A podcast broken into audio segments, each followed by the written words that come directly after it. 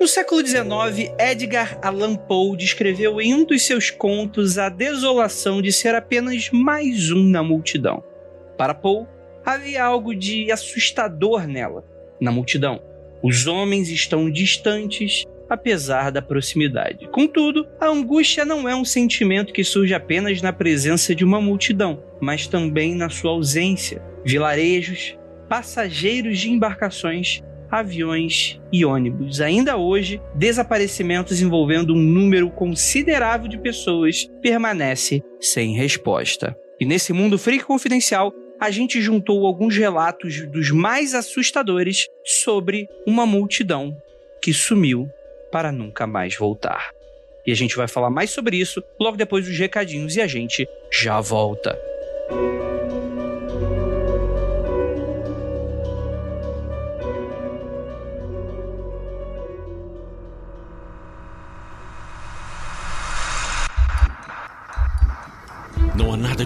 Com seu áudio.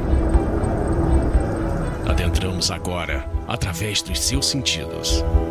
Estamos preparando você para o que vai acontecer nos próximos minutos.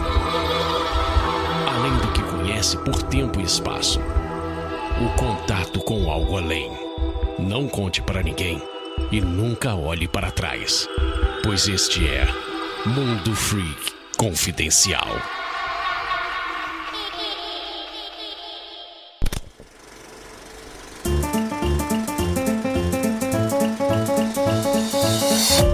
Agora na área de recadinhos do Mundo Free Confidencial. Prometo que vai ser bem rapidinho. E para você, um grande agradecimento para você que está aí escutando, dando apoio, dando RT, deixando comentário, ou apenas dando aquela sua audiência sigilosa aí pra gente, como alguém que está aí espionando a gente, por que não? Também lembrando a todos que esse podcast é exclusivo do Spotify. E como o Spotify é essa ferramenta maravilhosa para conectar artistas e você, a gente não tá falando do Spotify. A gente está falando do seu Spotify. Isso mesmo, porque o Spotify, você deixa ele na sua cara. Inclusive, só apenas o seu é nessa configuração tão perfeitinha, com tantos podcasts maravilhosos e com músicas que apenas você escuta. Claro, mais pessoas escutam aquelas músicas, mas não nessa configuração que você está usando neste exato momento. Ele é o teu Spotify. E é por isso também que somos tão gratos a ele por nos ajudar a manter toda essa bagaça toda funcionando. E para você que curte o nosso projeto, não apenas o Mundo Free Confidencial, que é exclusivo do Spotify, mas também curte os nossos outros projetos independentes, a gente tem lá o apoia.se barra confidencial. E com um mínimo de 5 reais, aquele cafezinho no mês, você já ajuda a gente pra caramba. Então, é isso, apoia.se barra confidencial. Então, sem mais delongas, vamos para os anuncinhos da quarentena. Anuncinho de quarentena. Você que quer anunciar os seus serviços, o seu trabalho, você que é um micro, micro, micro, micro e tá aí sofrendo bastante na pandemia, acesse o formulário no post desse episódio e divulgue para a nossa rede de ouvintes. A gente vai falar hoje da Nina, Nina Ferreira. Ela é formada e pós-graduada em design de moda e há quatro anos está realizando o seu sonho. Qual o sonho dela? A lojinha chamada Loja Festival, onde faz bolsas, carteiras, acessórios e produtos diferenciados e alternativos, sempre voltada aí para cultura freak e geek em geral. Então eu vou deixar aqui a lojinha dela, vou deixar tanto o endereço do link quanto também o Instagram, onde que ela vai colocando aí todo o material dela. E cara, super fofinho, super maneiro, muito bacana, com bolsinhas e coisas lindíssimas para você dar uma olhada aí. Então é isso, mas antes da gente ir, o portal Fenômeno, você conhece ele? É um dos grandes portais aí de divulgação do conhecimento do, da área, das áreas ocultas aí, de coisas que muito nos é caro aqui no mundo free confidencial. E o portal Fenômeno, ele acabou de abrir um link no Apoia-se, que também tá lutando aí nessa grande luta de sobrevivência. O portal Fenômeno é um portal muito importante aí para divulgação de diversos tipos de materiais maravilhosos. Vou deixar o link no post para vocês darem uma olhada também. Então eu vou pedir agora pro Murilo tocar a nossa vinhetinha e é isso, bora lá pro episódio. Longos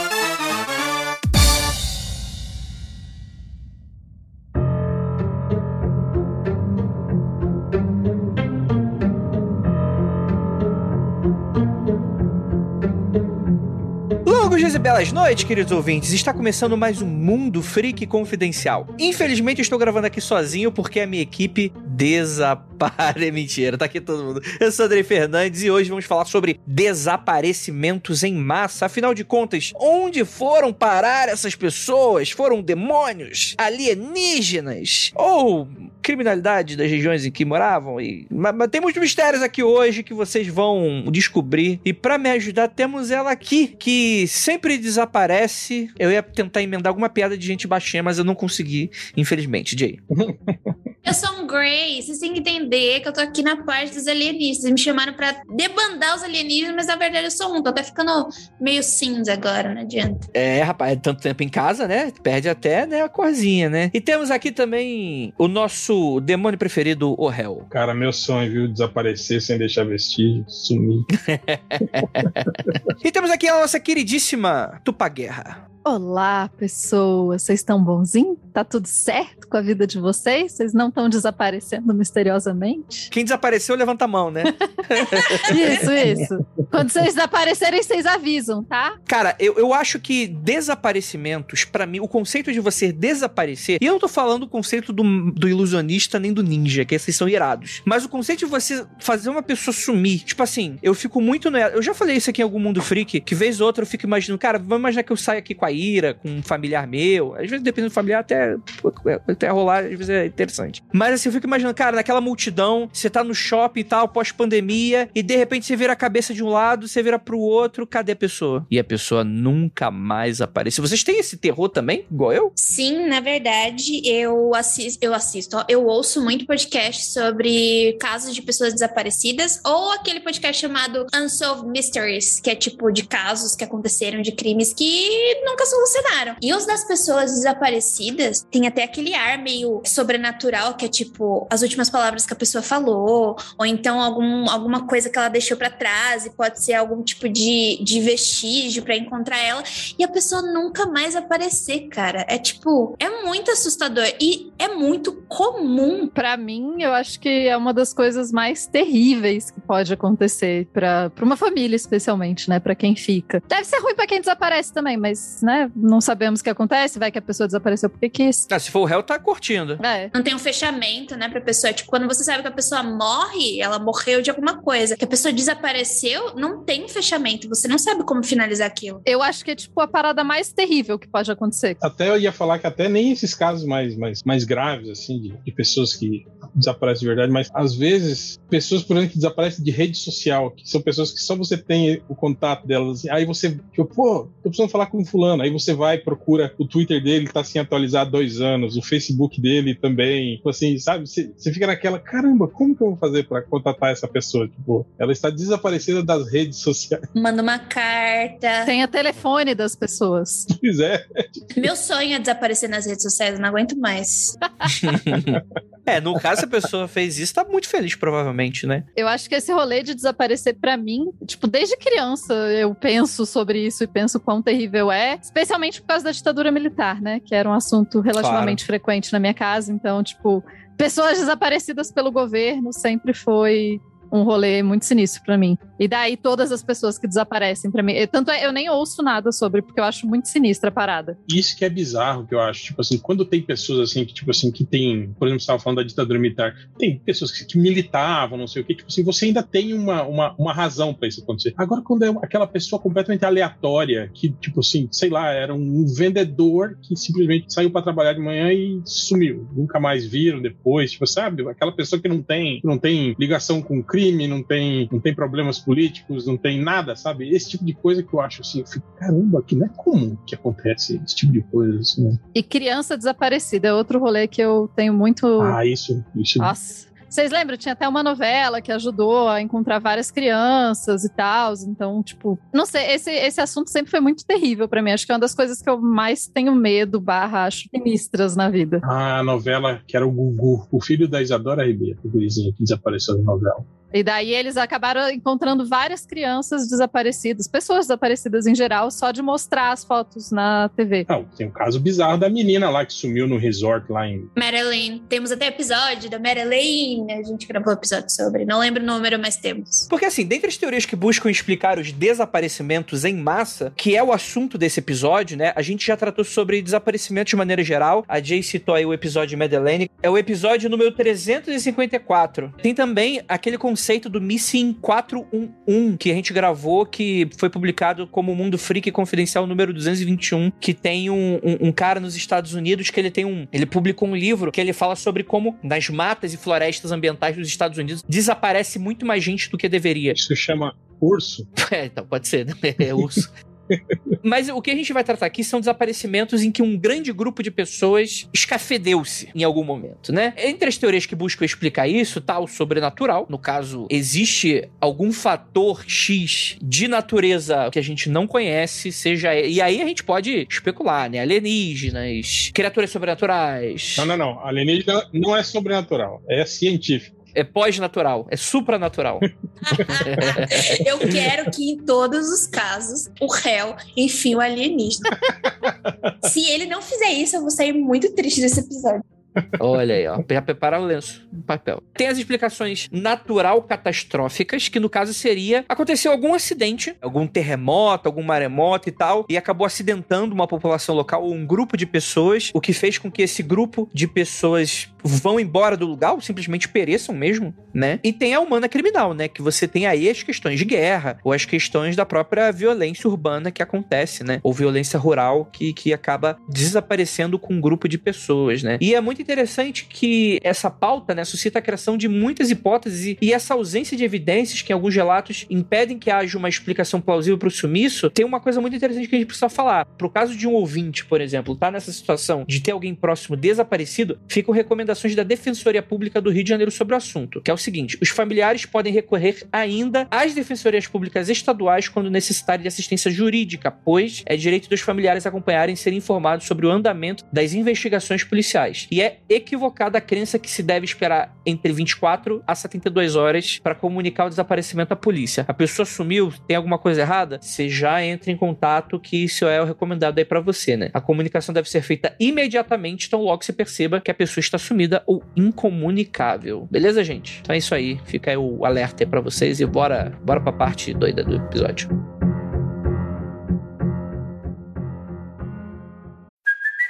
Hey, it's Kaylee Cuoco for Priceline. Ready to go to your happy place for a happy price? Well, why didn't you say so? Just download the Priceline app right now and save up to 60% on hotels.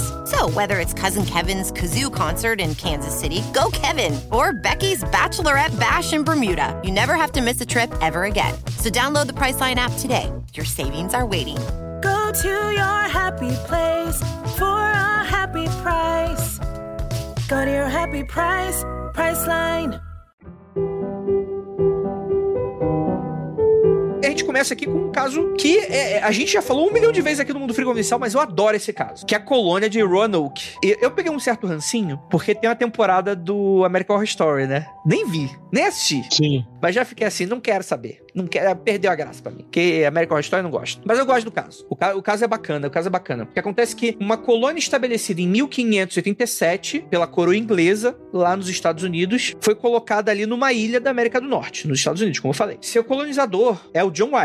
Só que o que acontece? Ele foi lá, colonizou, colocou, fez o assentamento pro pessoal. Ele decide retornar à Inglaterra para buscar mais suprimento para essa pequena vila. Só que o que acontece? Lembrando, 1587. Ele vai embora e ele volta. A previsão é que ele volte em 1588, no ano seguinte. Só que acabou sendo adiado e ele acabou só chegando dois anos depois, por causa da guerra anglo-espanhola que estava acontecendo naquela época, né? E quando ele finalmente chega, ele se depara com uma colônia vazia, não existe nenhum sinal dos seus habitantes. E a única pista é a palavra croatã, que é escrita em uma palidaça, né? Só que antes que ele pudesse investigar, ele acaba tendo que retornar para a Inglaterra. Paliçada. Pa- O que, que eu falei? Palidaça. Talvez tipo de palidaça também, pode ser.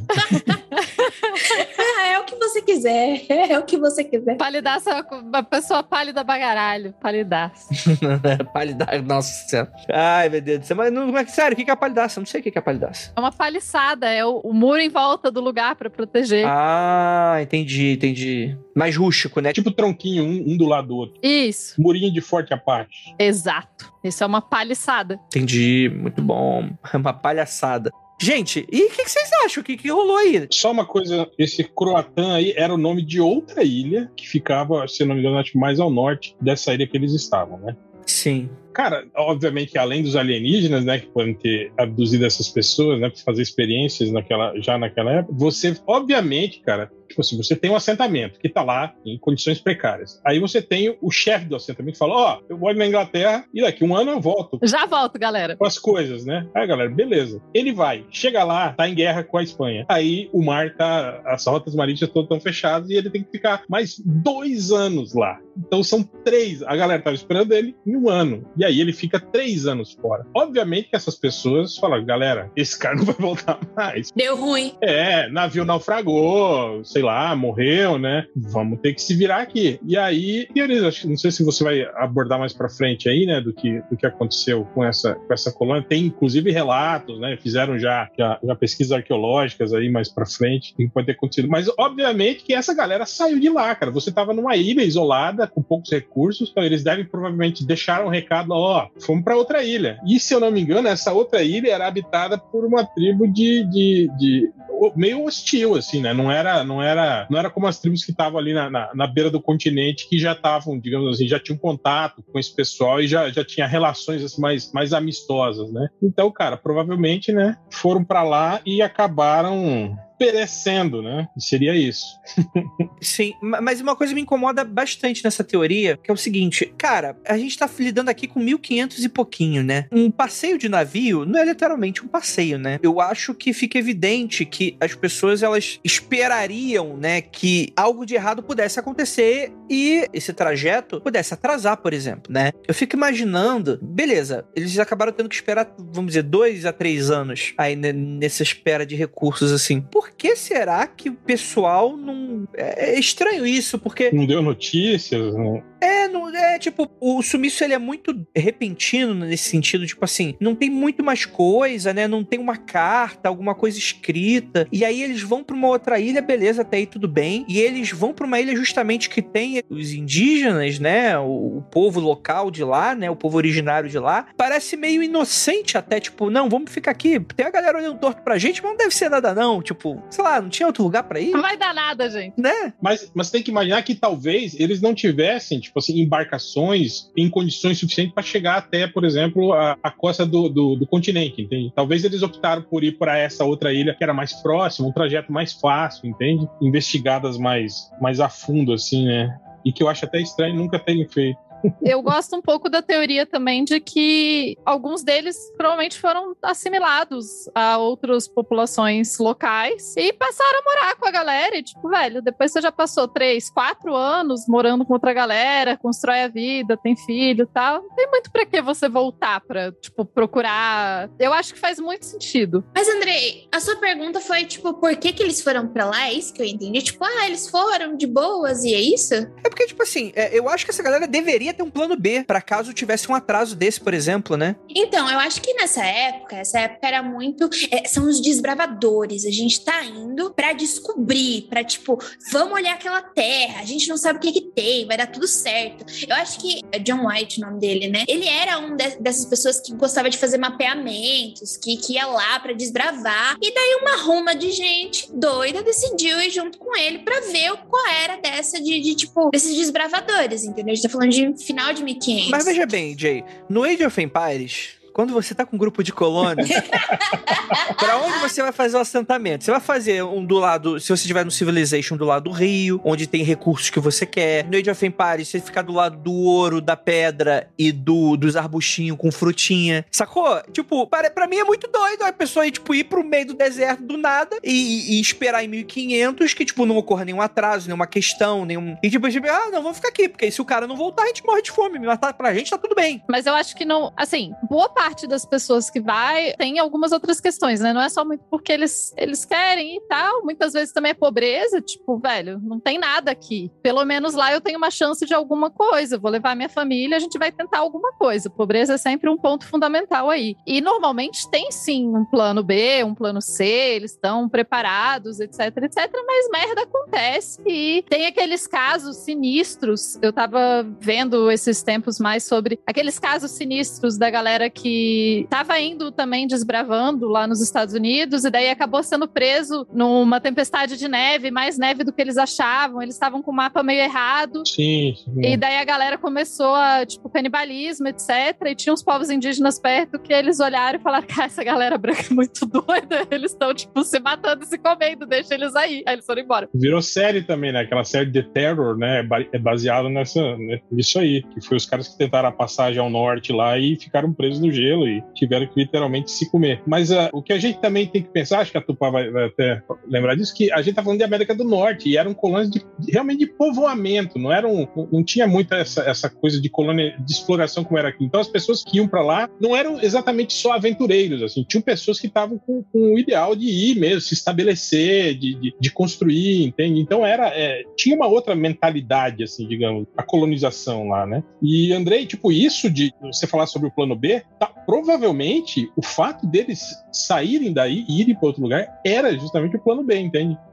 Hum, tá. Só que às vezes o plano B e o plano C não dá certo. É, do tipo, a gente, a gente esperou um ano, ele ia voltar em um ano, não voltou, não voltou no segundo ano, já tá no terceiro e não temos semente, não temos porra nenhuma. A gente tá falando também de, de litoral do- dos Estados Unidos, aquela região é fria pra cacete, né, cara? Tipo, os invernos lá são muito rigorosos, então tem toda, toda essa problemática aí. E terminando, Tupá, o que você falou sobre assimilação, se eu não me engano, acho que eu li que em 2007 eles fizeram, fizeram um mapeamento genético dos remanescentes da região ali, procurando traços genéticos de, de, de europeus, né, tal, e não encontraram nada conclusivo. É óbvio que talvez por ser uma, uma população tão pequena, né, sei lá, esse mapeamento genético 500 anos depois provavelmente pode ser inconclusivo mesmo, né, tipo, provavelmente essa pessoa foi tão diluído, né, que, que acabou, acabou se perdendo. Mas é uma possibilidade também isso, né, deles terem simplesmente é, ido morar em outro lugar, ser assimilado por outras, por outros povoamentos, né, até com, com os próprios indígenas, né, morando, ficarem morando por lá tal, né. Assim como eles também podem ter sido mortos, todos eles, né, e jogados lá ao léu, né, e por isso nunca foram encontrados. Não estão errados os- as populações originárias ao tentar expulsar os brancos malignos que estão aparecendo, né? Não, nem Só pouco. é certo isso aí. É, o final da história a gente já sabe como é que vai ser, né? Então tá, tá, tá certo. E é, eu acho que é um pouco isso, assim. Acho que, tipo, eu acho que essa galera morreu, só que não morreu de fome ali, assim. Provavelmente, se foi morto por outra galera, eles fizeram alguma coisa com os corpos e. E é isso aí, assim. Eu, eu acho esse mistério interessante, barra, eu não acho ele muito misterioso, porque eu acho que é tipo, sei lá, gente, 1500 as pessoas morriam. E era um pouco isso. Mas as pessoas também morrem agora. É, igual- é, agora a gente tem, tipo, celular e a gente tem, tipo, é, vigilância em vídeo e satélite e outras coisas. 1500 não tinha muito como a galera avisar, assim, ó, a gente tá tentando ir pra essa outra ilha aqui. Às vezes eles entraram num barco e naufragaram uma galera e, tipo, Mas aí tem carta, tem, sei lá, bicho, tem livro. Não tem, Andrei, não tem, cara. bem, velho. Não tem, cara. Nessa época não tinha nada, cara. Então, então não tem, então não tem. Não foi inventado nada. É isso aí, não tem nada. Andrei, às vezes não tinha nem pessoas que sabiam escrever naquela galera que ficou lá. Esse é o ponto. Então, talvez tinha uma que escreveu croatã lá na paliçada. Um pelo menos tinha, né? Mas às vezes é isso, cara. Às vezes o pessoal foi deixado lá de propósito também, né? O que, que essa galera tá aqui tá querendo aqui, né? Não era bem uma galera legal, né? Vai que era. É, às vezes não era galera legal também. Eles mostraram também que, é, é, que eu acho que foi em 2017, se eu não me engano, que fizeram é, escavações arqueológicas 2020. é, em sítios arqueológicos de, de povos originários perto da região e encontraram, junto com a cerâmica indígena, cerâmica europeia. né? Então aí também tem a possibilidade disso também. Hum, boa. Talvez não, não seja exatamente desse povoado, mas sim de, né, mas que teve, né, contatos, né, entre, entre esses povos e, e europeus, tipo, estabeleceram relações, digamos, né, para você ter lá cerâmica, essas coisas, né? Eu acho que assim, é bizarro. O cara chegou lá, tipo, dois, três anos depois e não encontrou ninguém.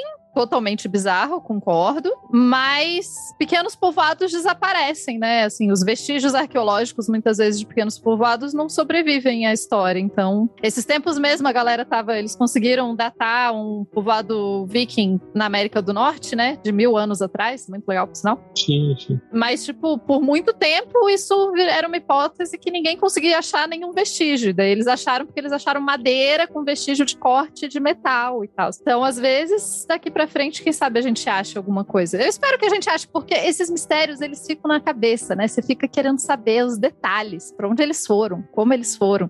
Por isso que eu fico puto com aquele seriado de Oak Island, que já tá na 12 temporada e eles não falam o que aconteceu, né? Por isso que tá na 12 segunda temporada. Pois é, cara. o mistério de Oak Island, 12 temporada.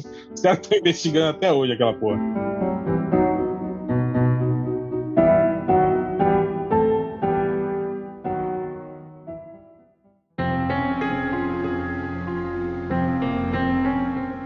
Caso aconteceu da aldeia de Angicune. O que, que acontece? Estamos no Canadá. 1930. Ha! Não, estamos no Brasil 2021. Você se fudeu. Mas no caso da história aqui, a gente tá no Canadá em 1930. Que é o seguinte, calma. O que que aconteceu? Meu Deus! O plot twist da história. Né, rapaz? Meu Deus! É isso aí, tô treinando plot twist. o viajante Joe Label, eh, que ele gostava de, de whisky. Black Label, né? Irmão do Black Label. Alguém chama a Ira pra substituir, pelo amor de Deus.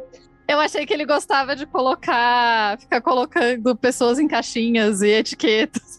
Ele trabalhou na época de inflação, né? Etiquetando os preços no mercado. Sim, era o fiscal do Sarney ele. Gente, vamos continuar. Vamos lá, vamos lá. Ele era um explorador no Canadá. E o que, que acontece? Ele gostava de explorar, era o rolê dele. Ele chegava e, e tentava descobrir novas terras, novas pessoas e tal. Ele tava voltando da cidade para uma nova expedição quando ele vai se abrigar numa vila que costumava passar durante algumas das suas explorações dali naquela região. Que uma aldeia em Kivalik, com mais de 2 mil habitantes, havia simplesmente desaparecido. E é interessante porque, segundo os relatos desse explorador, foi a primeira vez que ele ficou tão assustado com o silêncio, ansiando para que fosse quebrado por algum outro ser humano. Ele ficou completamente desnorteado com aquela situação. E na época o caso foi reportado e se tornou um completo mistério. Principalmente porque, cara, diferente aqui de Roanoke, que a gente tinha 60 cabeças ali, sei lá quantas cabeças, dezenas de cabeças. Cara, aqui a gente tá falando de uma vila de 2 mil pessoas. E aí? Essa galera foi pra onde? Foi pra rave não voltou mais? Foi comprar cigarro? Não voltou mais? O que que aconteceu? Cara, isso me lembra muito os relatos que tem das macrocidades na região amazônica, né? De quando os portugueses chegaram, que tinham cidades enormes na beira do rio Amazonas e tal. E isso não, enfim, a gente não, não tem dinheiro para pesquisa nenhuma, muito menos para arqueologia, muito menos para nada, né? Então a gente não tem pesquisas arqueológicas tanto nessa região e etc. Mas você tem relatos de, de cidades e a gente não tem, né? Ninguém tá sabendo muito disso. Enfim, provavelmente os povos originários sabem disso, a gente que não, não conversa direito também. Mas eu acho surreal, assim, porque o, o relato, ele não diz se ele encontrou vestígios ou não, né? Mas o fato dele passar sempre lá. Claro, tem a possibilidade de a pessoa se perder ou foi pro lugar errado, mas eu acho pouco provável. Eu acho que ele, sei lá, eu não sei pra onde essa galera foi, não. Não, mas aí, mas aí é que tá, né? Ele falou que ele dormiu por lá. Né? Então ainda tinha-se os pertences do pessoal, né? E é interessante que assim, a gente tá falando sobre a aldeia de Angikuni, né? Que seriam os Inuits, lá bem pro norte do, do Canadá, pelo que eu entendi, né? E, e é interessante porque quando ele chega, ele começa a fazer algumas especulações, né? Porque a galera toda desapareceu. Não havia sinal de guerra. E umas coisas bizarras, assim, que tinha nessa aldeia. Também eu não sei até que ponto isso é, é verídico ou com o tempo foi virando, né? Meio que um relato quase que sobrenatural, mas, por exemplo, em algumas casas ainda tinha brasa no, no, nos fogareiros, assim, né? Caraca. Uhum. Não levaram as armas, eles foram embora e os, os armamentos todos estavam nas casas, os casacos, entende? As roupas assim de, de para você enfrentar a inter, intempérie e tal, né? Mais pesado, estavam todas nas casas ainda, né? Então, tipo, cara, é realmente uma coisa sem, sem precedente, sem explicação, assim, o que poderia ter acontecido. Muito doido, né? Esse relato do Joe Label, né? Ele acabou reafirmando muito das lendas locais sobre supostas entidades vistas de longe observando aqueles que viajavam pelo frio ártico, né? O que dá um pouco dessa coisa da criptozoologia. Apesar de que eu acho que um bicho comeu duas mil pessoas é meio sinistro também, né? e não deixou nenhum vestígio. Mas é isso que eu falo, é, é meio bizarro, é meio como o lance da combustão espontânea, sabe? Que às vezes acontece uma pessoa que ficou sendo consumida por uma chama, uma pequena chama por oito horas e aí encontra o corpo dela e acha que ela pegou fogo assim em 30 segundos, sabe? Então a gente também não sabe por quanto tempo essa comunidade ficou, ficou sem, sem visita, entende? Então a gente não sabe exatamente se isso aconteceu assim em dois dias, em em um mês, em, três meses, entende? Talvez, né? É, a Débora até pergunta, né? Nosso ouvinte que tá aqui na live, qual foi a última vez que o cara ficou no vilarejo, né? É difícil saber, a gente não tem essa informação assim, mas como o cara era explorador, talvez ele nem ficasse por aquela região sempre, né? Às vezes poderia ser anos que a pessoa não voltava para lá, né? Então fica realmente bem difícil de saber esse tipo de coisa, né? Também existiria um pouco dessa crença da existência de uma divindade maligna que os nativos não ousavam falar o nome. Aí, aí fica mais tranquilo pra eu acreditar. Porque um bicho matou e comeu todo mundo, fica muito difícil. Mesmo com um bicho com muita fome.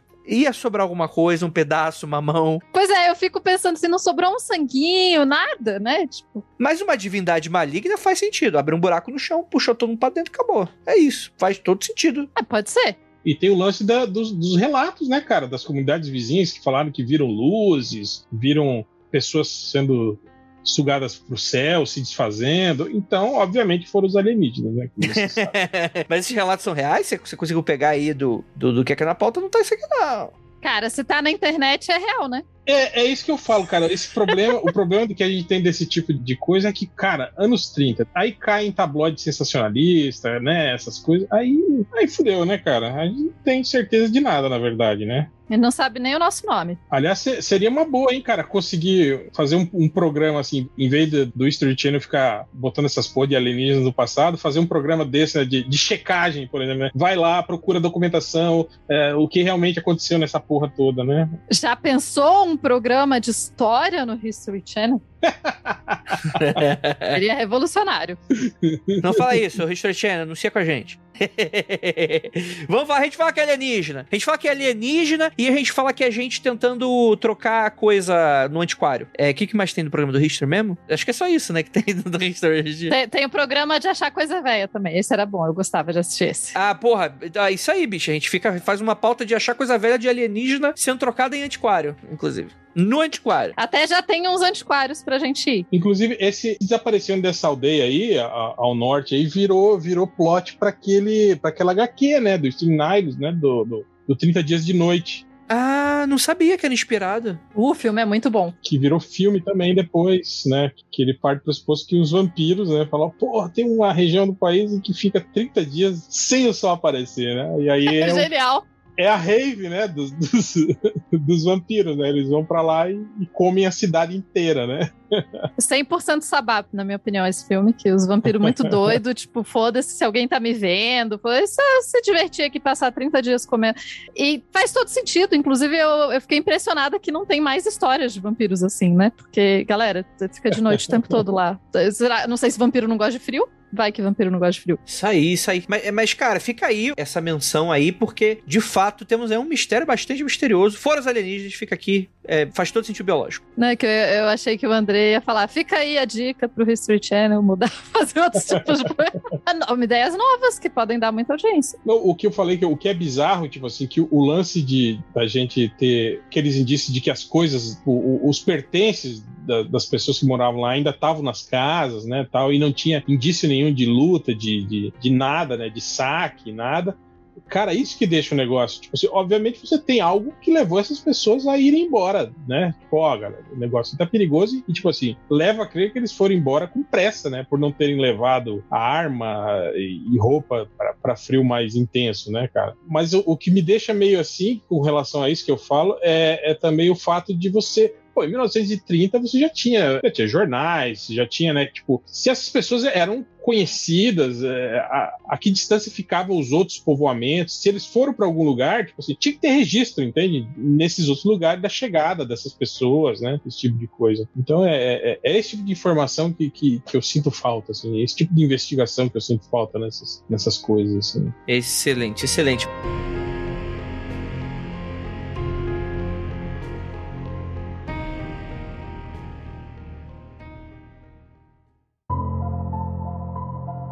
Nós temos agora um navio, uma embarcação, né? Não sei se, se seria considerado um navio, né? Que a gente vai falar sobre a Mare Celeste, que foi um navio mercante, então um navio, encontrado à deriva no arquipélago de Açores, em Portugal, em dezembro de 1872. O que, que acontece? A gente tem esse navio sendo encontrado, a vela estava desarrumada, sem tripulação e sem o bote salva-vidas. Aí você fala, Pô, Andrei, mas isso aí não tem nenhum mistério. Provavelmente aconteceu alguma coisa e o pessoal foi obrigado a usar o salva-vidas e foi embora. E acabou se perdendo no mar e tal. Aconteceu alguma coisa que a gente não sabe, alguma uma histeria, uma doença, né? Alguma coisa nesse sentido. Só que aí que tá. A carga de álcool do navio estava intacta, assim como os pertences de toda a tripulação. E segundo os registros do navio, ele havia partido de Nova York em novembro, com destino a Gênova, na Itália. E ele foi encontrado em condições completamente atípicas, e a explicação para o sumiço da tripulação do Mare Celeste poderia envolver desde pirataria até fenômenos naturais. Só que mesmo assim não explica tudo, porque se você tem um fenômeno de pirataria, você tem piratas interessados em roubar a carga. Saqueariam, né, o navio, né? Exato, exato. Fenômenos naturais, você estaria muito mais. uma situação muito mais complexa do que essa. Vamos dizer que o pessoal se desesperou, foi nos barquinhos, seja lá qual evento cataclísmico pudesse estar acontecendo na região. Eles não levariam nenhum pertence, né? Então, assim, muito misterioso esse Mare Celeste aí. Ó, tem algumas coisas com relação a esse, a esse caso aí que eu, eu li a respeito. Primeiro que quando encontraram o Mary Celeste, os marinheiros do outro navio fizeram uma reclamação para receber o dinheiro do seguro, né, por terem achado navio. A empresa seguradora do navio achou estranho e investigou o caso, né, tipo assim, desconfiando que talvez esses, esses marinheiros tivessem eh, matado ou dado fim nessa tripulação para justamente entregar o navio, tipo, dar o golpe do seguro, já desde essa época, entende? Mas as investigações, tipo, foram inconclusivas, né? Chegaram até a cogitar que talvez o capitão do navio, né, que também viajou e que também desapareceu junto com a esposa e com a filha de, acho que de dois ou três anos no- nessa viagem, pudesse ser, digamos assim, o, o comparsa deles, né, no golpe, mas também isso foi, foi inconclusivo. Mas teve isso, teve essa investigação da empresa, e tanto que eles só pagaram um sexto do valor do seguro desse navio, né? O último registro no livro do, do capitão era de 10 dias antes de quando o navio foi encontrado. Então, tipo assim, você tem aí um período aí, pelo menos 10 dias que o navio ficou vagando. Né? E no livro ele registra, eles passaram, acho que por é, seis ou sete dias de tempo muito ruim, de, de intempéries, tipo assim. Então eles eles estavam num- num- numa região bem de mar revolto, de tempestade, né? E aí é isso que eles falam. Talvez o que possa ter acontecido é isso. Eles, no meio de, de uma tromba d'água tal, se desesperaram, acharam que o navio ia pique. O lance da carga ser inflamável também aumenta muito mais o medo dessas pessoas, né, desse navio, dessa porra se romper o navio, pegar fogo, explodir, talvez até o vazamento de álcool, o cheiro, né, isso tenha potencializado o terror das pessoas e provavelmente eles pegaram o barquinho no meio de uma tempestade e falaram: vamos embora antes que esse navio se empirulite e a gente morra junto com ele. E, obviamente, que você sobreviver num barquinho é muito mais difícil do que você sobreviver num navio, né, cara? Mas pelo menos você não tem o risco de morrer queimado, né? No, meio do, do álcool, né? E provavelmente é isso que deve ter acontecido. Eles foram todos pro bote salva-vida e morreram, né? Tem a coisa de que a vela tava desarrumada, né? Quando encontraram o navio. Sim, é o que pode ser o indício das tempestades, né? E que, enfim, eles erraram ali, acharam que era uma emergência muito. Todo mundo saiu correndo, não levou nada nos botes salva-vidas. E daí o mar, né? O mar é uma parada muito sinistra, assim, tipo, achar vestígios depois, pouco provável. É, e é uma situação até mais comum do que a gente imagina, né? De se encontrar navios nessa situação, de que foram abandonados no meio de tempestades, achando que eles iam é, naufragar e o navio ser encontrado, sei lá, meses depois, é, flutuando sozinho à deriva. E, então isso, isso é algo que é recorrente, assim, na, na história aí da náutica do mundo. Mas eu, eu preciso dizer que pra mim é o tipo de coisa que eu fico muito curiosa. Eu fico querendo, toda vez que eu leio esse tipo de caso, eu fico tipo, caraca, e eles têm os cadernos? E quais outros vestígios? O que mais que encontrou? Navio fantasma pra mim é uma das paradas mais sinistras. Eu sempre quero saber mais. É, tá aí, cadê, né? Me deem dinheiros pra fazer doutorado sobre isso. E eu fico abismado, que a gente tem casos tipo assim, rolando até agora, 2020, agora teve um big navio fantasma encontrado aí. Não, e eu acho engraçado isso, como é que você pode ter um navio desse tamanho que não tem registro, tipo, ninguém sabe de onde que veio, de quem que é, sabe, o que que tava carregando.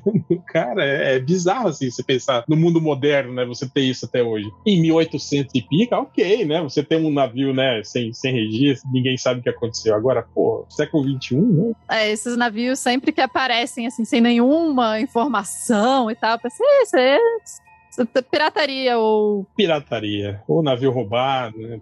sei lá, tráfico. Alienígena, né? Alienígena. Também, também. Fechou, fechou. Alienígena também é pirata? Piratas alienígenas? Depende aí, não sei, hein? Se alguém é, é capturado num navio por alienígenas, a gente pode considerar pirataria? Porque é no navio. É, mas tipo assim, a, a, a nave. A nave do alienígena é, é chamada de chip, né? É, então é obviamente pirataria. Quando os alienígenas vêm roubar as pessoas, é obviamente pirataria.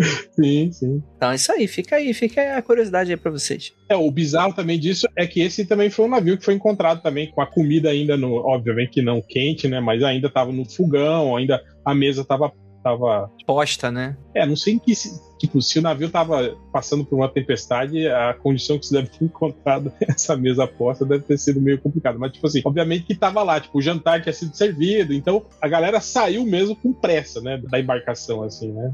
Agora, eu fico imaginando, imagina você sendo a pessoa que encontra isso. Tipo, você vê um navio ao longe e tal, aí daí você resolve aproximar, e daí não tem ninguém, aí você entra no navio, e, tipo, tudo lá.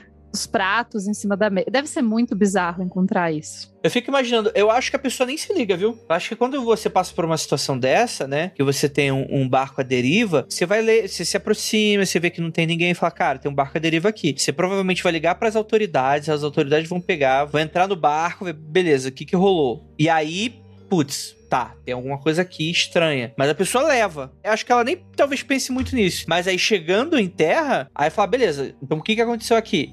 E aí faz a investigação. Porque eu fico imaginando, porque. Não sei. Não é o tipo de coisa que talvez eu me interessaria se eu fosse um resgatador de navio. Sei lá, tipo, a mesa tá posta? E e agora, gente? Temos um mistério aqui. Acho que deve ser um, um trabalho tão normal pra quem trabalha com isso. Não sei. Tipo, talvez passe desapercebido. Mas eu também não sei o que eu tô falando, como sempre. É tipo a pessoa, tipo, porra, terça-feira, Porra, mais um navio, caralho, bicho. velho. Tava querendo sair mais cedo hoje.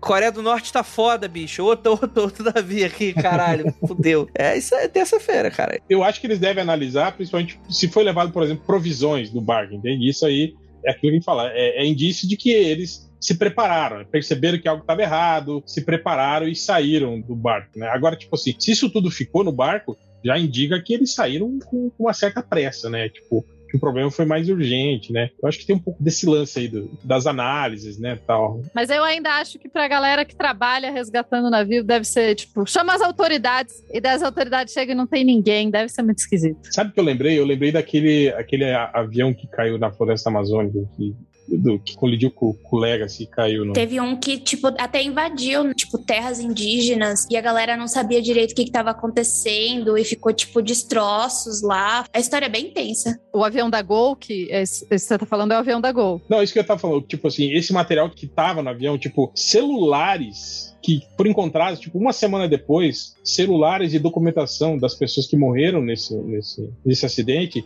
a documentação estava sendo usada para como laranja, entende? Eita. Para dar golpes em, em banco em São Paulo e tipo celulares, notebooks estavam sendo vendidos irregularmente, sabe, cara? Então, se você pensar que hoje em dia o tanto que esse tipo de coisa circula, quer dizer, se você imaginar algo que estava lá no meio da floresta, cara, Uhum. uma carteira de alguém que estava lá no meio da floresta, uma semana depois está sendo usada a documentação desse cara para pegar o empréstimo falso num banco, né, cara? Tipo, é a, a agilidade das coisas assim hoje em dia é, é muito foda. Inclusive, esse caso, né? Ele, esse avião da Gol, ele caiu na terra dos Caiapó, dentro de área indígena, né? E se não fossem os Caiapó, ninguém tinha conseguido nem Sim. ver, nem, enfim, porque os Caiapó conhecem. E é muito bizarro, gente. A floresta amazônica é uma, é uma parada sinistra, porque o avião cai e você olha de cima e não parece que um avião caiu. Não fica tipo uma coisa assim. Agora, o que eu ia comentar é que vocês sabem que a Gol pagou uma indenização para os Caiapó por causa disso, por dano espiritual. É a primeira vez que o Brasil foi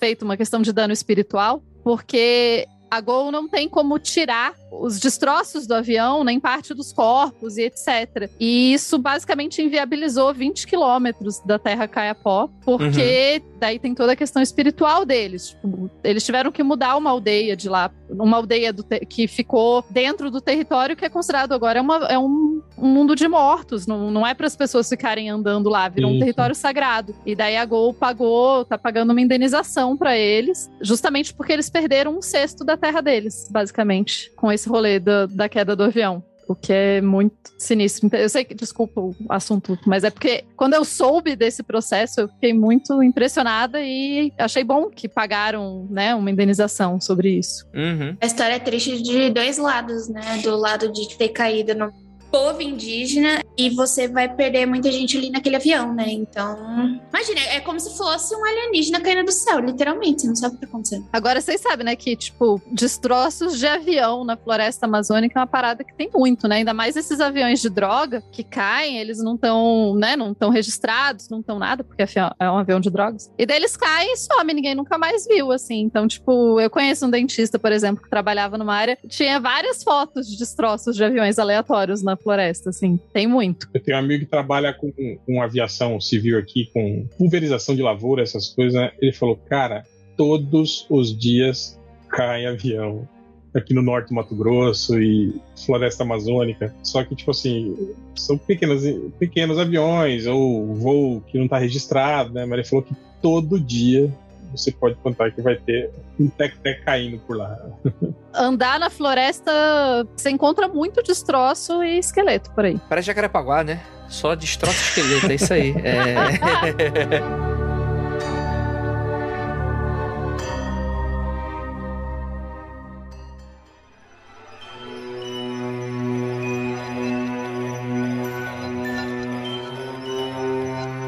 pouquinho sobre desaparecimentos de família. Não, não vamos falar sobre o seu sonho molhado daquele teu tio que você sabe que votou em 2018, que queria que ele desaparecesse? Não, não, não pode. Mas aqui o desaparecimento de família, isso é muito relevante aqui para você. Desaparecimentos familiares, como o da família Gil, também chamou atenção pelo seu caráter inconclusivo. Em 2002, os seis membros da família Gil, argentinos da província de Entre Rios, desapareceram sem deixar qualquer vestígio. E esse caso foi catalogado como misterioso por grande parte da imprensa e pelos envolvidos na investigação. Porque o que acontece? Apesar de que, assim, eu acho que aqui tem pouco menos coisa de alienígena aqui, talvez tenha, tenha coisas a mais aqui. Vou, vou, você vai entender já, o nobre ouvinte. A família morava numa pequena propriedade rural de um homem chamado Alfonso Goethe, que alegou aos investigadores que havia dado férias ao Gil. Falou, Gil, leva tua família pra Cancún, tô te dando férias. E o que aconteceu tudo? O, o Gil deixou tudo para trás, todos os seus pertences para trás e foi viajar. Aí fica meio, ok, meio estranho, né? Todas as seis pessoas desapareceram e a última vez que eles foram vistos, né, foi um velório de um conhecido, né, onde que, segundo testemunhas, eles teriam sido vistos aí. O Goethe, né, o fazendeiro, notou a ausência do Gil apenas três meses depois do desaparecimento e, segundo relatos de pessoas próximas do Gil, apurou-se que o relacionamento entre patrão e empregado não era boa. Então, algumas suspeitas caíram pro fazendeiro Alfonso Goethe, que eu não sei se é justo, gente. Será? Bom, vamos lá, gente. Um fazendeiro tão bonzinho, dando férias pro Gil e pro, pra família Gil e toda a família. Pô, o cara é muito bonzinho. O cara nunca faria nada com, com a família Gil, né? Não, detalhe, ele, ele dá férias e só percebe que o cara não voltou das férias três meses depois. tipo, tipo assim, é hum, aquele meu funcionário que eu dei férias, o que será? Será que ele está? Se a Jay sair uma semana, eu já tô. Já, já, eu já fechei a empresa. Acabou, não tem mais. Tinha um funcionário aqui, cadê? Eu fico pensando que eu só não desapareço de fato porque agora eu trabalho muito. Porque senão meus cachorros iam me comer, ninguém lembra que eu existo, gente. Já era. Desaparecimento em massa aí. O cachorro te ama só até o momento que você morre, né? E, e ele não tem mais nada pra comer. E não dá mais comida, é óbvio. Mas, cara, eu achei muito interessante um detalhe muito curioso dessa história que é o seguinte, né? Quando os familiares do Gil foram procurar pelo, pela família Gil nas propriedades do fazendeiro Goethe, encontraram restos de colchões parcialmente queimados com manchas de sangue. e o fazendeiro falou que resolveu queimar os queixões justamente por terem manchas de sangue assim, estavam imprestáveis, né? Então, tadinho do, do fazendeiro Goethe, né? Pô, não podia mais usar porque tava manchadinho. De sangue. Não podia mais reutilizar. E, porra, o cara, o cara ficou numa situação, putz, eu vou ter que aqui dar o um fim, né? Esses colchões aqui. E essa família, essa família sujava todos os colchões de sangue, né? Exatamente, exatamente, cara. E olha, Goethe morreu 14 anos depois, vítima de um acidente de carro e nunca foi achado provas que incriminasse ele, né?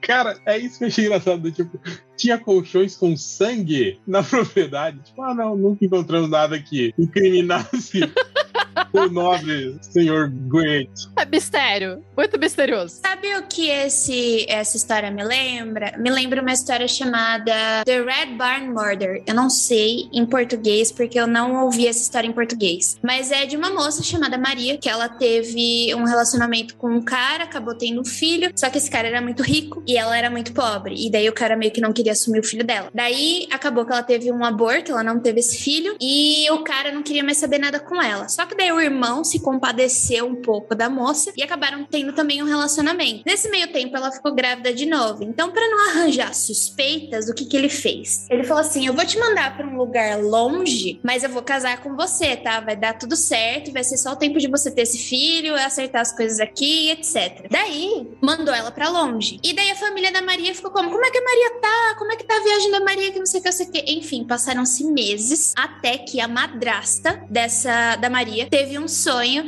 de que a Maria estava morta no celeiro desse cara. E daí, quando falou pro pai da Maria ir lá, ele cavou e achou a Maria morta. Então, isso me lembra um pouquinho, tipo, antigamente as pessoas viajarem para longe, não, não mandar cartas, sabe? Era uma coisa comum. As pessoas, ah, tudo bem, já era. Tem história de vários serial killers, principalmente uma serial killer mulher, que ela matava as pessoas porque ele tava à procura de trabalho e as pessoas viajavam, né? Elas iam para outros lugares para tipo, procura de outras coisas. Então, essa história me lembra um pouco, né? Essa, essa tradição que antigamente se tinha de viajar para outros lugares para trabalhar, ou então, por exemplo, no caso da Maria, para ela ter um filho que não era bem quisto ali na sociedade. A gente sempre comenta sobre isso. Eu não sei como é que é exatamente na Argentina, mas eu sei que eu acho que eles são, são, são pessoas reservadas também. É essa coisa do argentino meio que querer ser o europeu da América do Sul, né? Mas a gente vê muito desse, desse tipo de coisa que acontece e as pessoas não sabem, as pessoas que estão ao redor não viram, não sabem, porque eu acho que tem muito disso, né, cara? Isso no Brasil é muito difícil de acontecer. Cadê os vizinhos fofoqueiros? Exato, as pessoas aqui vão atrás, querem saber o que aconteceu.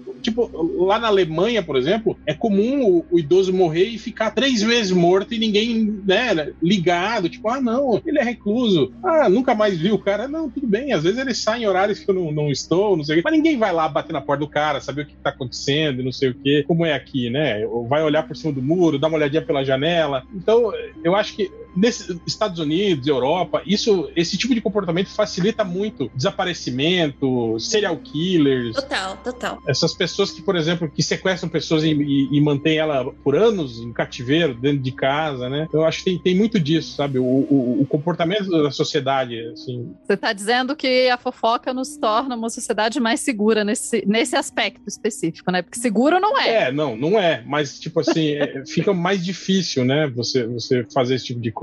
Porque lá nos Estados Unidos é bizarro, tipo, você vê tipo, uma pessoa que no meio de um bairro residencial mantém alguém por anos preso no porão. Conheço várias histórias, várias histórias dos Estados Unidos. Você pensar isso aqui no, no, no Brasil, é, teoricamente, é muito mais difícil, né, cara? Você... Né? Não tem, os vizinhos não entram na sua casa, né?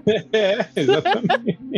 Mas uma coisa desse caso é que é tipo 2002, né? Não... É muito recente, né? É muito recente pra galera viajar e eu concordo com a Jay e tal, mas tipo 2002 é muito ontem, né? Eu, eu acho aí que o pessoal até no chat aqui tá comentando, né? O fazendeiro Goetio é... Esse nomezinho dele também, né? Só pra adicionar mistério na história.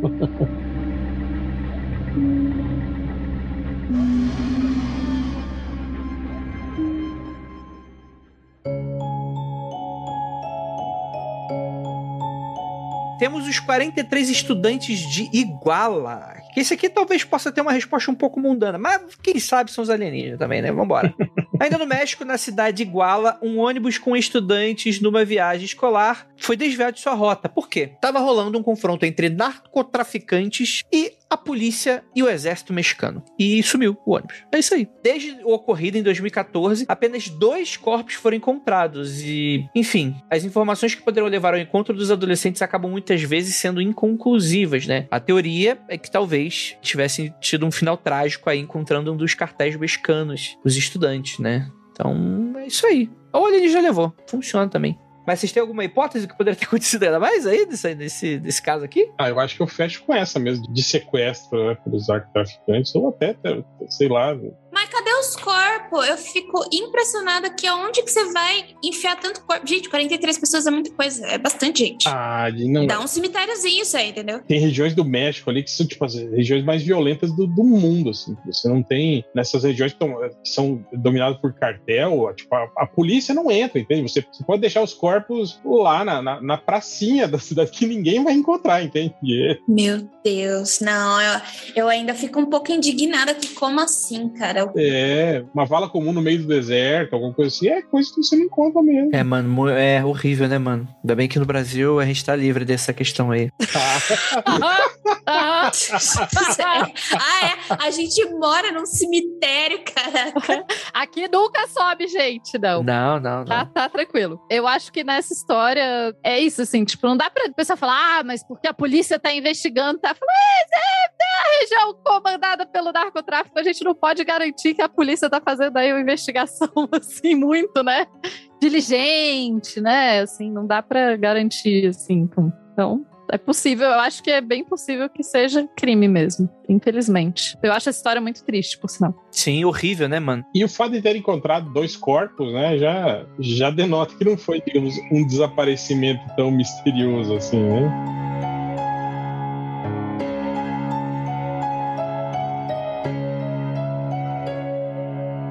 Gente tá falando em desaparecimentos em massa, desaparecimentos em massa, mas a gente não tá falando das seitas que causam desaparecimentos em massas, né? Tem as seitas que a gente, acho que no MFC 178 ou no 127, que é os seitas que deram errado e depois seitas bizarras, que a gente fala de Jonestown, né? Que todo mundo se matou. É que o pessoal não desapareceu, né? O pessoal sabe muito bem que tava rolou lá, né? Mas suicídio em massa, você, tipo, a gente especula o que aconteceu. Por exemplo, o que eu tava, de repente, foi, tipo, foi um caso, né? Foi o um acaso. Eu tava ouvindo hoje um podcast sobre seitas é, supostamente satânicas que cometeram crimes. E daí tem uma seita lá, foi criada na França, que se chama Ordem do Templo Solar, que é, é uma sociedade secreta baseada no mito moderno da existência dos Cavaleiros Templários. E foi fundada ali em 84. Eles começaram a sumir e, e o pessoal não sabia o que estava acontecendo. Quando foram, foram investigar, as pessoas fizeram tipo uma espécie de santa ceia e os dos 12 principais se mataram. E depois, em outros locais, tipo aconteceu na França, e depois aconteceu no Canadá, e várias pessoas foram se matando e eles não entenderam por quê. Então foi tipo, é um desaparecimento em massa, né? Porque eles demoraram de entender o que estava acontecendo. Aliás, nesse caso, caso, na ordem do templo solar, eles ainda não sabem porque todo mundo se matou. Então, Fica aí, tipo, por que, que essas pessoas, quando entram pra essas seitas, acabam fazendo isso? Muito doido. Mas não é desaparecimento, né, Jay? Isso aí não sei se tá nessa pauta aqui, não, hein? Mano, eu acho que é desaparecimento sim. Suicídio em massa eu acho complexo. Mas a gente sabe o que aconteceu. Você não tem o porquê. Não, mas não tem porquê eles se suicidaram, mas tem onde eles estão. Ah, mas isso, isso daí a gente fica na outra outro momento, a gente se pergunta por que as pessoas se suicidam em massa. Mas... Então vai o seguinte, a gente vai fazer melhor ainda. A gente vai gerar conteúdo, porque vale, então, uma parte 2 das seitas que deram ruim, né? Ah, eu acho que vale demais. Tem muita seita que deu ruim. Muita, muita. Sim, de seitas é. Nossa, é um tema fascinante e terrível.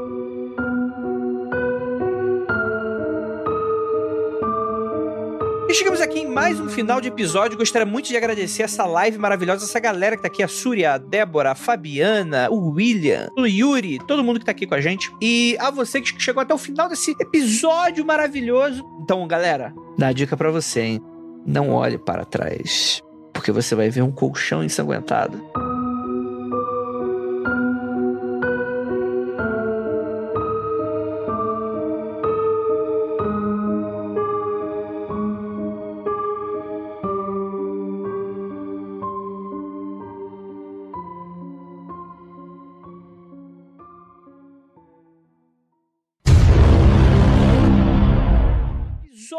Maravilhoso. Então, é isso, gente. É, é isso. O que, que eu falo? Como, é- como é que encerra o Não, episódio? não olhem para não lembro. trás. É, é, não, então, galera, dá a dica pra você, hein? Não olhe para trás, porque você vai ver um colchão ensanguentado na fazenda do Senhor Goethe. Infelizmente teve que se livrar dos colchões aí. Inclusive, em off aqui, tá, Murilo? Finalzinho do, do- da, da gravação. Ô, Zé Povinho. É, é, quer se dar uma sumida. Aí, Essa ó. aí tá doida pra sumir. Lá, na- lá, na, lá na Jay também deu uma, deu, uma, deu uma pescoçada o gatinho lá atrás. Mas, gente, gato é o bicho. Gato é um bicho. Inclusive, tinha uma amiga da minha mãe que tinha uma teoria que gatos eram extraterrestres e eles desapareciam. Tipo, porque gato é um bicho que desaparece com uma certa frequência, assim, né? Hoje em dia Sim. é mais- menos comum porque as pessoas têm tela nas Sim. casas e tal, mas era muito comum a galera ter É, faz parte que da morfologia do, do, do alienígena, né? Eles É. eles, Aquele- eles, se- eles se morf- é, morfologiam, se, se transmor... Eu esqueci as palavras, mas eles se transformam em, em, em pandeiro, gato. É muito doido, é um alienígena muito sacana. Aquele filme, aquele filme de ficção muito bom chamado é, Como Cães e Gatos explica isso. Não, mas sério agora, Murilo, porque isso aqui tá bem off. Mas no finalzinho, pra vocês que são apoiadores, no final, eu vou contar um em off do projeto. A Jay citou aí o episódio de Madeleine, com o episódio número. Não estou digitando, eu sei de cabeça. é o episódio número 354. E tem também o episódio do. Calma aí. Eu tô tentando lembrar aqui do. do- Que é o, é- é- tem também aquele conceito do missing. mundofreak.com.br